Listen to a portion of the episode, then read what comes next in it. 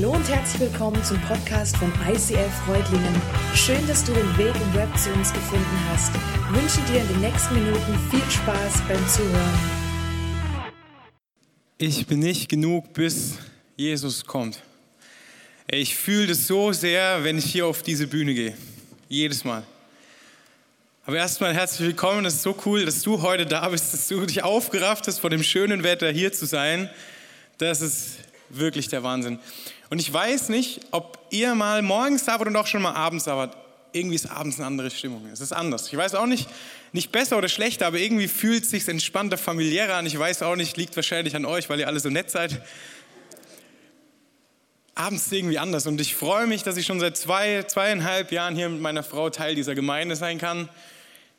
Das ist so cool. Es ist so cool, so viele von euch zu kennen und so viele von euch noch kennenlernen zu dürfen. Aber wisst ihr, heute und eigentlich immer, wenn ich predige, aber heute noch mal mehr, bin ich angespannt vor dieser Predigt.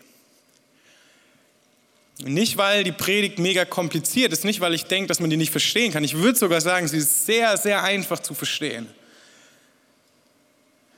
Aber ich würde sagen, sie ist absolut, es ist absolut nicht leicht, mit ihr umzugehen. Es ist nicht leicht. Gott fordert mich mit dieser Predigt unfassbar heraus. Ich sag's euch.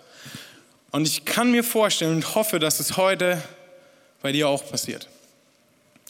Und deswegen möchte ich jetzt bitten, Gott, dass du diesen Raum füllst. Ich weiß, du bist hier und ich möchte meinen Fokus und unseren Fokus auf dich richten.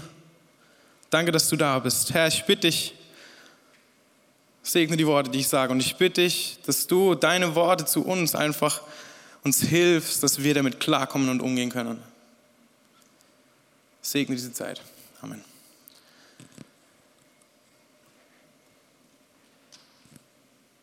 Wir sind gerade in der Hashtag Jesus-Serie und wir hatten bisher immer wieder Stellen aus dem ersten Teil der Bibel, aus dem Alten Testament und so auch heute wieder. Und diese Predigt knüpft eigentlich direkt an die vorletzte Predigt an. Also nicht an die letzte, an die vorletzte. Vielleicht klingelt es noch bei dem einen oder anderen, wenn er da war, Feste, ungesäuerten Brote zu Hause, auch in seinem geistlichen Leben sauber machen. Und da knüpft heute die Predigt an. Wenn es nicht klingelt, kein Problem, ich nehme dich mit rein. Das Volk Israel ist gerade seit, seit ein paar Jahrhunderten in Ägypten und mittlerweile versklavt. Die leiden unter der Sklaverei der Ägypter und sie schreien zum Gott ihrer Väter. Sie bitten Gott, dass er sie befreit aus ihrem Leid und Gott handelt. Gott spricht Mose an. Wir kennen diese Geschichte oder viele von uns kennen diese Geschichte aus dem Kindergottesdienst, Religionsunterricht mit diesem brennenden Dornbusch, wo Gott zu Mose sagt, hey, geh nach Ägypten und sag dem Pharao, lass mein Volk ziehen. Let my people go. Kennen wir aus dem Gospel. Ne? Da wird's, da klingelt's. Okay. An dieser Stelle befinden wir uns und zwar dann, als Gott zu Mose sagt, hey, das wird nicht gleich klappen, der Pharao würde ich nicht gleich ziehen lassen. Ich muss zehn Plagen über Ägypten bringen und nach dieser zehnten Plage wird euch der Pharao regelrecht fortjagen. Der will euch nicht mehr hier haben. Und diese zehnte Plage, die schauen wir uns heute an. Gott hat schon zu Mose gesagt, hey Mose, ich werde nach Ägypten gehen und werde alle Erstgeborenen töten. Und ihr habt verschiedene Anweisungen, damit es mit euch Israeliten nicht passiert. Und Mose gibt dies an das Volk weiter und da sind wir jetzt gerade. Das steht in 2. Mose 12 Abvers 21. Ich lese mal vor. Mose rief die Ältesten Israels zusammen und sagte zu ihnen, sucht euch ein Schaf oder Ziegenböckchen für eure Sippen heraus und schlachtet es für das Passa.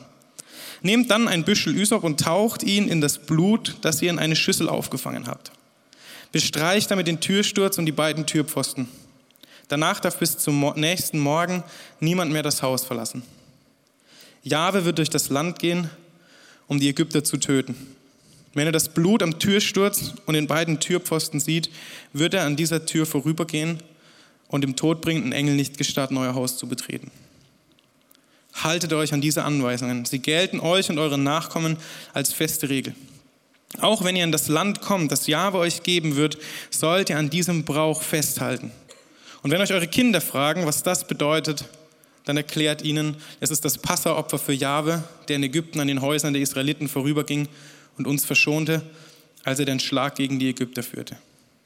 Da warf sich das Volk zur Anbetung nieder. Dann gingen die Israeliten und machten alles genauso, wie Jahwes Mose und Aaron befohlen hatte. Um Mitternacht erschlug Jahwe alle Erstgeburt in Ägypten. Vom ältesten Sohn des Pharaos an, der einmal auf dem Thron sitzen sollte, bis zum Erstgeborenen des Sträflings im Gefängnis. Ja, selbst die Erstgeborenen beim Vieh. Der Pharao und alle seine Hofbeamten fuhren aus dem Schlaf. Ganz Ägypten schreckte in dieser Nacht hoch. Überall im Land hörte man Wehgeschrei, denn es gab kein Haus, in dem nicht ein Toter war.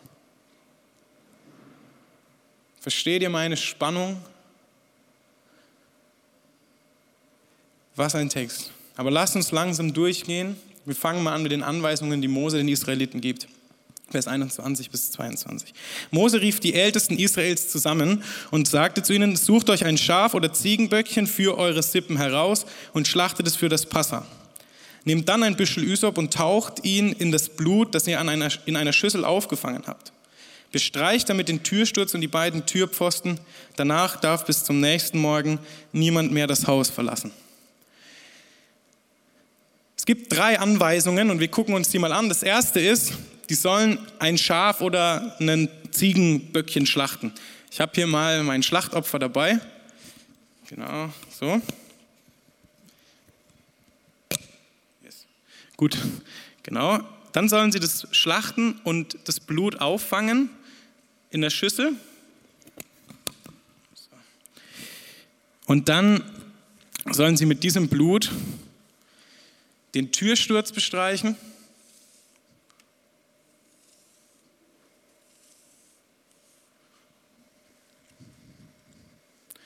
und die Türpfosten.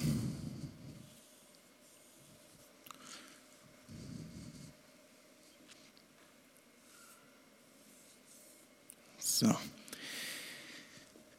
Das ist die zweite Anweisung. Und die dritte Anweisung ist, hey, sie sollen in ihren Häusern bleiben und da abwarten. Drei klare Anweisungen. Für uns vielleicht nicht ganz deutlich, was das bedeuten sollte. Für die Israeliten damals ganz, ganz klar. War vollkommen deutlich und auch für jeden anderen in der damaligen Zeit war klar, was das bedeutet.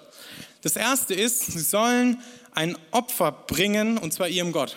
Und damit haben sie ausgedrückt, hey, wir wenden uns von den Göttern der Ägypter ab und wenden uns dem Gott unserer Väter, dem Gott Jahwe zu. Wodurch wird es deutlich, zum einen ein Opfer bringen, klar, sie sagen, hey Gott, wir erkennen dich als Gott an, wir brauchen ein Opfer, um mit dir Gemeinschaft zu leben. Und dann ist da das Spezielle dran, dass in Ägypten so Kleinviehopfer von Lämmern und von Schafböcken nicht erlaubt waren. Es war verboten, den ägyptischen Göttern das zu opfern. Dadurch haben sie deutlich gemacht, hey, wir opfern hier allein Jahwe, unserem Gott. Die anderen Götter sind für uns gestorben. Fokus auf Jahwe, auf den Gott unserer Väter. Das Zweite ist, sie sollten das Taran streichen. Und auch das war in der damaligen Zeit ganz logisch, weil in der Zeit wurde auf der Türschwelle und die Tür noch als Altar verwendet. Und wenn man da was einem Gott ge geopfert hat, dann wurde dadurch deutlich, hey, das Haus steht unter dem Schutz dieses Gottes und keinem anderen Gott. Das Haus, meine Familie gehört diesem Gott. Wir stehen unter dem Schutz dieses Gottes. Und so haben sich die Israeliten unter den Schutz Jahwes gestellt und haben das nach außen deutlich gemacht. Für, jeden, für jedermann war das ganz klar, wir stehen unter dem Schutz Jahres. Und das dritte war, sie sollen drin bleiben, das ist für uns vielleicht am logischsten, die sollten drin bleiben in ihren Häusern, weil sie wussten, nach dieser Plage wird der Pharao uns ziehen lassen. Es wird ein Abmarschsignal kommen, wir werden aus der Sklaverei freikommen und wir sollen zu Hause bleiben, dass wir es bloß nicht verpassen. Und das nächste ist natürlich, dass draußen Gott durchlaufen wird. Und sie sollen Schutz suchen in ihren Häusern, weil Folgendes passieren wird. Jahwe wird durch das Land gehen, um die Ägypter zu töten. Denn wenn er das Blut am Türsturz und den beiden Türpfosten sieht, wird er an dieser Tür vorübergehen und den todbringenden Engel nicht gestatten, eure Häuser zu betreten. Und das ist nicht nur eine Drohung, das passiert tatsächlich auch.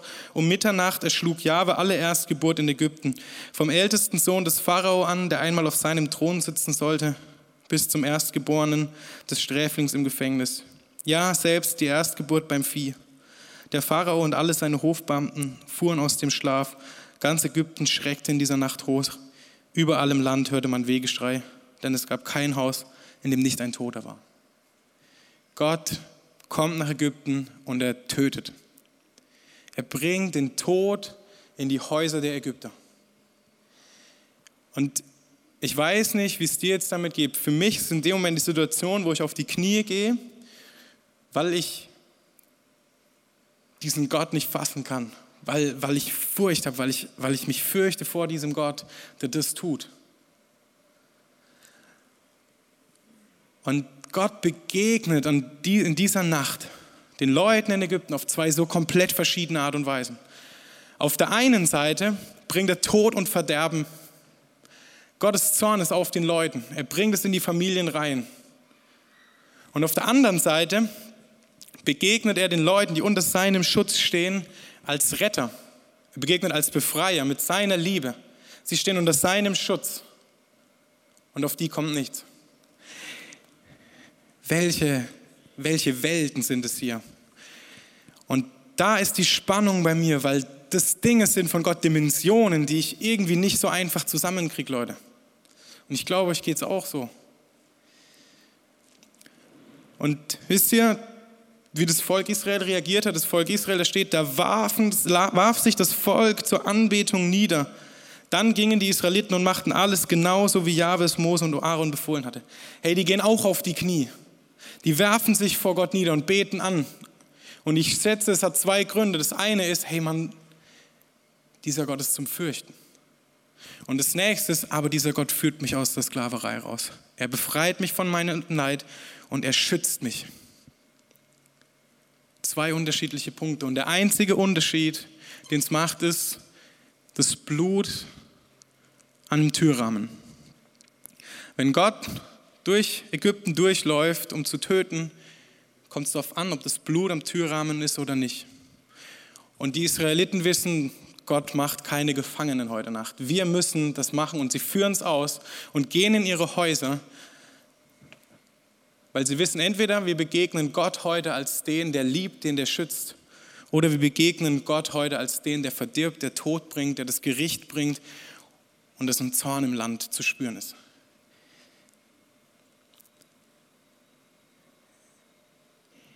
ich, ich finde es so krass. Und, und wisst ihr, das, das Krasse daran ist ja, das ist nicht der Gott der Juden, das ist nicht nur der Gott aus dem Alten Testament. Ey Leute, das ist der Gott, den wir jeden Sonntag hier predigen. Das ist der Gott, an den wir glauben. Das ist der Gott, den wir im Neuen Testament finden. Es ist ein und dasselbe Gott. Und das, das, sind, das sind Spannungen in mir, die ich gar nicht auf den Punkt bringen kann. Und es geht noch weiter, weil wir haben auch in dieser Serie immer wieder mitgekriegt, dass das Ding im Alten Testament, die historisch passiert sind, Bilder für Sachen sind oder Prophetien eigentlich schon für Dinge, die im Neuen Testament passieren oder sogar noch in der Zukunft. Und so ist es auch hier. Ich lese euch mal eine Stelle vor aus 1. Korinther 5, Vers 7.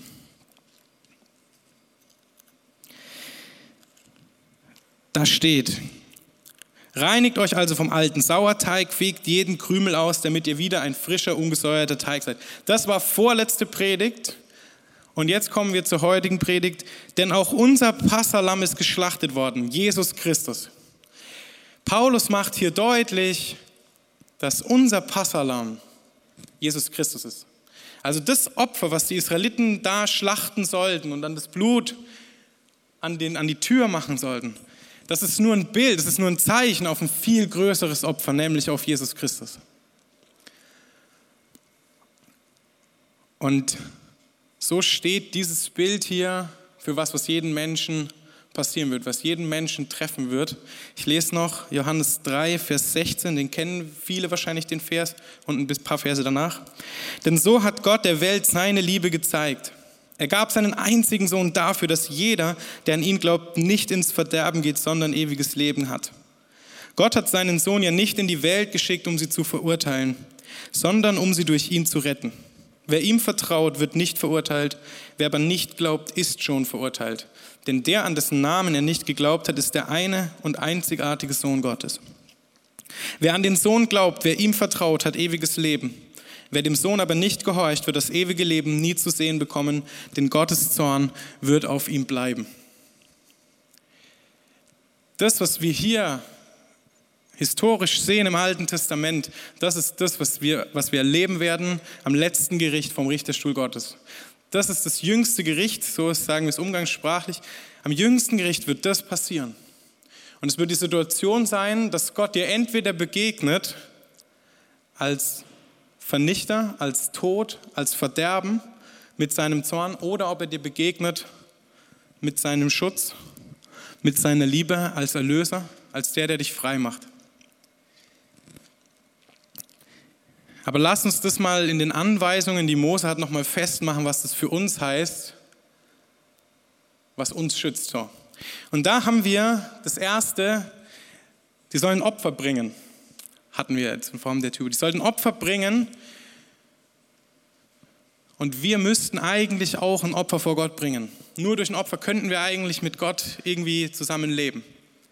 Aber Gott weiß, wir können das nicht. Wir können dieses Opfer nie bringen. Deswegen kommt Gott selbst auf diese Erde. Er kommt und wird selbst zum Opfer. Er geht ans Kreuz und stirbt für uns, weil wir das Opfer nicht bringen können. Und dieses Opfer sollen wir annehmen und uns hinwenden zu dem Opfer und sagen, hey, ich, ich vertraue darauf, dass ich das brauche. Ich, ich, ich brauche diesen Gott. Ich wende mich diesem Gott zu. Und dann kommt der zweite Schritt zu sagen, hey, dieses Opferblut, das schreibe ich über mein Leben. Das male ich an meine Lebenshaustür, an meine Herzenstür ran. Das Blut von Jesus. Ich stelle mich unter seinen Schutz und sage, hey Jesus, ich brauche deinen Schutz und ich mache das deutlich, du bist mein Herr ich gehöre dir, mein Haus weihe ich dir, ich gehöre dir ganz. Und dann ist es der dritte Punkt, da drin bleiben. Wenn ich mit Jesus unterwegs bin, wenn das an meiner Haustür ist, dann dranbleiben, da bleiben, weil keiner weiß, wann er stirbt. Kein Mensch weiß, wann Jesus wiederkommen wird, wann das Gericht wartet. Es können zwei Minuten sein, es können drei Wochen sein, es können in 100 Jahren sein. Wir wissen es nicht, aber wir sollen bereit bleiben. Bereit bleiben. Und das sind die drei Anweisungen, die uns hier gegeben werden. Weil der einzige Unterschied, wie Gott dir begegnet, wie du Gott begegnen wirst im Gericht, macht das Blut an deiner Lebenshaustür. Ich lese diesen Vers, Johannes 3, Vers 16 nochmal. Denn so hat Gott der Welt seine Liebe gezeigt. Er gab seinen einzigen Sohn dafür, dass jeder, der an ihn glaubt, nicht ins Verderben geht, sondern ewiges Leben hat. Hey, Gott will nicht, dass wir seinem Zorn begegnen. Gott will, dass wir nicht ins Verderben gehen. Gott hat alles dafür möglich gemacht. Er kam auf diese Erde, er hat es möglich gemacht. Er hat das Opfer selbst gebracht, damit wir nicht ins Verderben gehen müssen. Wahnsinn, was eine Liebe. Gott hat seinen Sohn ja nicht in die Welt geschickt, um sie zu verurteilen, sondern um sie durch ihn zu retten. Hey, das Opfer für die, für die Israeliten in Ägypten war nicht da, um ihnen zu zeigen, dass sie es verkackt haben, Jesus ist nicht gekommen, um uns zu zeigen, dass wir es verkackt haben. Nein, er ist gekommen, um zu retten. Er ist gekommen, um uns zu retten. Wer ihm vertraut, wird nicht verurteilt. Wer dieses Blut und seine Lebenstür hat, wer Jesus als Herr in seinem Leben hat, der wird gar nicht mehr verurteilt. Wer aber nicht glaubt, ist schon verurteilt, denn der, an dessen Namen er nicht geglaubt hat, ist der eine, der einzigartige Sohn Gottes. Und Vers 36 fasst es nochmal zusammen, da steht, wer an den Sohn glaubt, wer ihm vertraut, hat ewiges Leben. Wer dem Sohn aber nicht gehorcht, wird das ewige Leben nie zu sehen bekommen, denn Gottes Zorn wird auf ihm bleiben. Wie wird Gott uns begegnen? Wie wird Gott dir begegnen? Mit seinem Zorn, mit Verderben und mit Tod oder mit seinem Schutz, mit seiner Erlösung, mit seiner unfassbaren Liebe? Ey, das liegt an dir ob du das Blut an deine Lebenstür schmierst. Und ich möchte dich dazu ermutigen, dass du dich unter diesen Schutz Gottes stellst. Ich möchte dich dazu ermutigen, dass das das ist, was du erleben werden kannst dann im Gericht. Und was dann passiert, das ist so unfassbar. Und da möchte ich den Fokus drauf legen auch heute. Hey, das ist so krass. Das sagt Jesus in Johannes 15 Abvers 13. Die größte Liebe beweist der, der sein Leben für seine Freunde hingibt. Jesus kommt, er sagt es zu seinen Jüngern und sagt, hey, die größte Liebe beweise ich euch dadurch, dass ich mich für euch opfere, dass ich für euch ans Kreuz gehe, dass ich für euch sterbe. Und ihr seid meine Freunde, wenn ihr meinen Anweisungen folgt. Hey, wenn wir dem folgen, nennt uns Jesus Freunde.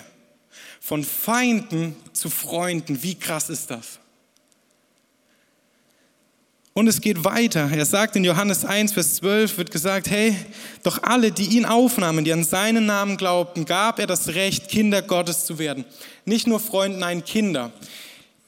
Wenn wir Jesus in unser Haus einladen und wir sagen, hey, unser Leben gehört dir, dann nennt Gott uns Kinder. Und er kämpft für seine Kinder. Er steht für seine Kinder ein. Seine Kinder stehen unter seinem Schutz. Wie krass ist dieser Gott?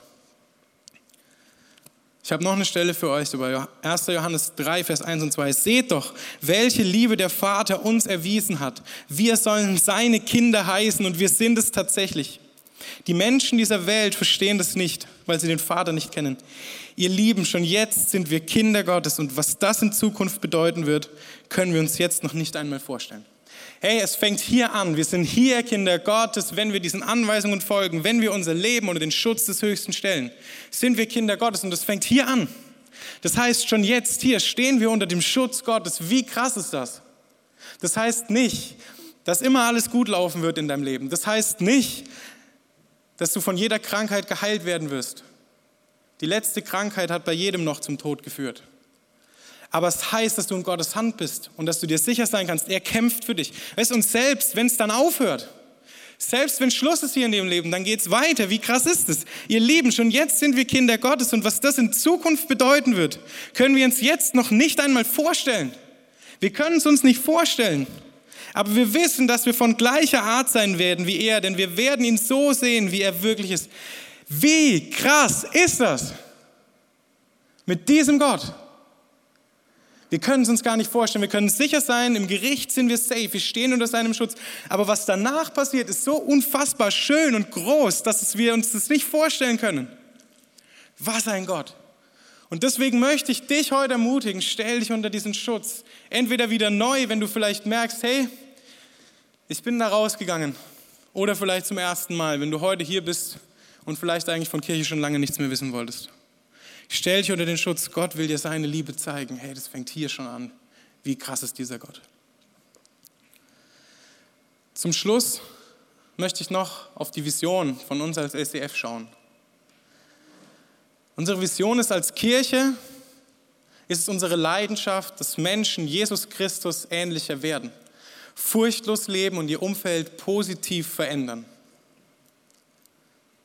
Wir haben in dieser Predigt festgestellt, dass Gott manchmal ganz schön zum Fürchten sein kann. Hey, wenn wir diese zehnte Plage in Ägypten anschauen, wenn wir, wenn wir uns bewusst machen, was da passiert ist, dass Gott getötet hat und dass er den Tod gebracht hat, dass er Verderben bringt. Und wenn wir uns bewusst machen, dass das ein Bild ist fürs jüngste Gericht. Da ich, wie gesagt, ich kann nur auf die Knie gehen, weil das eine Situation ist und eine Art von Gott, die ich, die ich nicht so einfach fassen kann, Leute. Da ist eine Furcht, da ist eine Spannung da. Wie passt das mit furchtlos Leben zusammen? Wie passt das zu unserer Vision? Wisst ihr eigentlich ganz gut, eigentlich perfekt. Ja, wenn du nicht auf Gottes Seite stehst, wenn du nicht unter seinem Schutz stehst, dann ist Gott das Furchtbarste, was es dir passieren kann. Ohne Scheiß. Da gibt es nichts Schlimmeres, weil Gott ist das mächtigste Wesen. Und wenn der gegen dich steht, dann ist es das Furchtbarste, was passieren kann. Ey. Aber, und das ist das Krasse, wenn dieses höchste Wesen, wenn du auf seiner Seite stehst, wenn du unter seinem Schutz stehst und er dich Kind nennt, er dich Freund nennt, dir seine Liebe zeigt, vor wem musst du dann überhaupt Angst haben? Dann musst du dich nicht fürchten, gar nicht, weil dieser Gott jetzt schon hier auf dieser Erde für dich kämpft. Und in Ewigkeit können wir es uns nicht mal vorstellen, was es heißt. Deswegen möchte ich dich dazu ermutigen, stell dich unter den Schutz des Höchsten. Er will für dich kämpfen, er will dir seine Liebe zeigen. Vielleicht hast du das erste Mal gehört oder bist schon länger hier und weißt noch gar nicht, ob du so hier bleiben sollst. Ich ermutige dich, bleib hier, komm wieder. Nimm die Bibel und lese da drin, lerne diesen großartigen Gott selbst kennen. Und such dir eine Small Group, such dir eine Gruppe, wo du hingehen kannst, wo du dieses, da deine Fragen stellen kannst. Oder geh auf mich zu, geh auf die Mitarbeiter hier zu, lass deine Fragen los. Aber ich möchte dich ermutigen, stell dich unter den Schutz des Höchsten und bleib dran. Gott, ich danke dir für den Tag. Und ich danke dir, dass ich dich nicht begreifen kann. Ich werde dich nie begreifen können und es fällt mir manchmal schwer. Ich danke dir, dass du mir Kraft gibst, in dieser Spannung zu leben. Und Gott, ich danke dir, wissen zu können, dass wenn wir, wenn wir das wollen, dann können wir uns unter deinen Schutz stellen. Dann nennst du uns Kinder.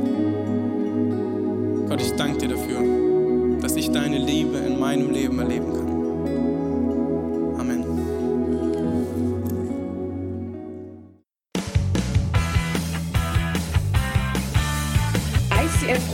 Sagt Dankeschön fürs Reinklicken.